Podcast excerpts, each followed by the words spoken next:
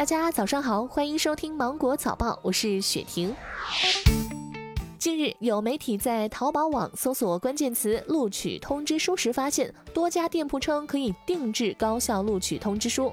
对此，阿里巴巴集团安全部官方回应：“假的终将见光死。”目前涉事商家已处罚，相关信息已经反映至了行政执法机关。针对此类情况，欢迎大家举报，阿里安全保证见一起处罚一起，绝不姑息。广西玉林一位老人于八月初突发心梗去世。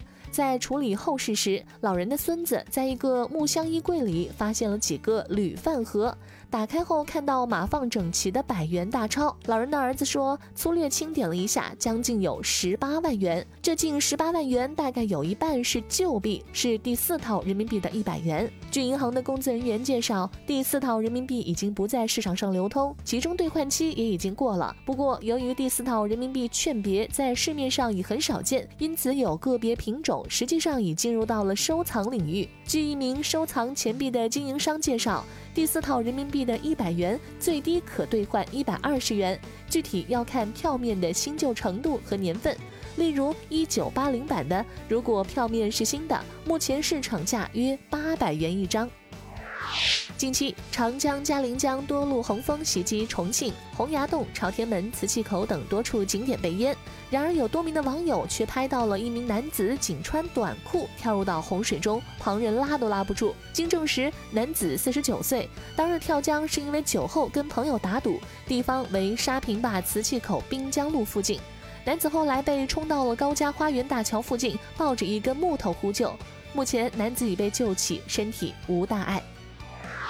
二零一九年七月，绵阳的赵女士因与男友发生感情纠纷，在网络上浏览了一篇名为《情降法式挽回一段感情》的帖子后，赵女士对此深信不疑，前后陆续向情感法师支付了法事费用十一万余元，为她冲开灵体，挽回与男友感情。今年一月，赵女士无意间在网上看到一女子深夜算命被骗的新闻，随后回忆起自己过去半年期间所做的所谓法事经历，恍然大悟，察觉自己上当受骗，便到派出所报警。今年八月，城南分局办案民警连夜奔赴湖南省常德市，在常德警方的大力支持下，将犯罪嫌疑人吴某成功抓获归案。目前，该案犯罪嫌疑人已被城南分局依法刑事拘留，该案正在进一步的侦办当中。近日，广东省佛山市老人被狗绳绊倒摔地后身亡一事引发关注。二十号，广东省佛山市顺德区信坛镇政府发布消息称，将进一步加强养犬管理工作。当天，信坛县已在全镇范围内开展养犬管理执法整治专项行动。当地披露，将在九月四号前完成对全镇范围内养犬人和犬只具体情况摸底登记工作。九月三十号前完成犬只免疫和养犬线上办理备案工作。最近在河南西川，群众报警称发现了疯狗，请求民警击杀。民警带好装备，风风火火赶到后，发现是一只很乖的金毛。经观察，这只金毛并不是病犬。由于找不到狗主人，民警先将其带回警队照顾，并把警犬的干粮分给它吃。据了解，今年二月，一只小麻犬跑进了该警队，被收留并取名八万，将培养成搜爆犬。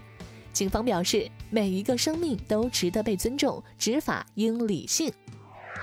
好了，今天的新闻就到这里，我是精英九五电台的雪婷，祝你度过美好的一天，拜拜。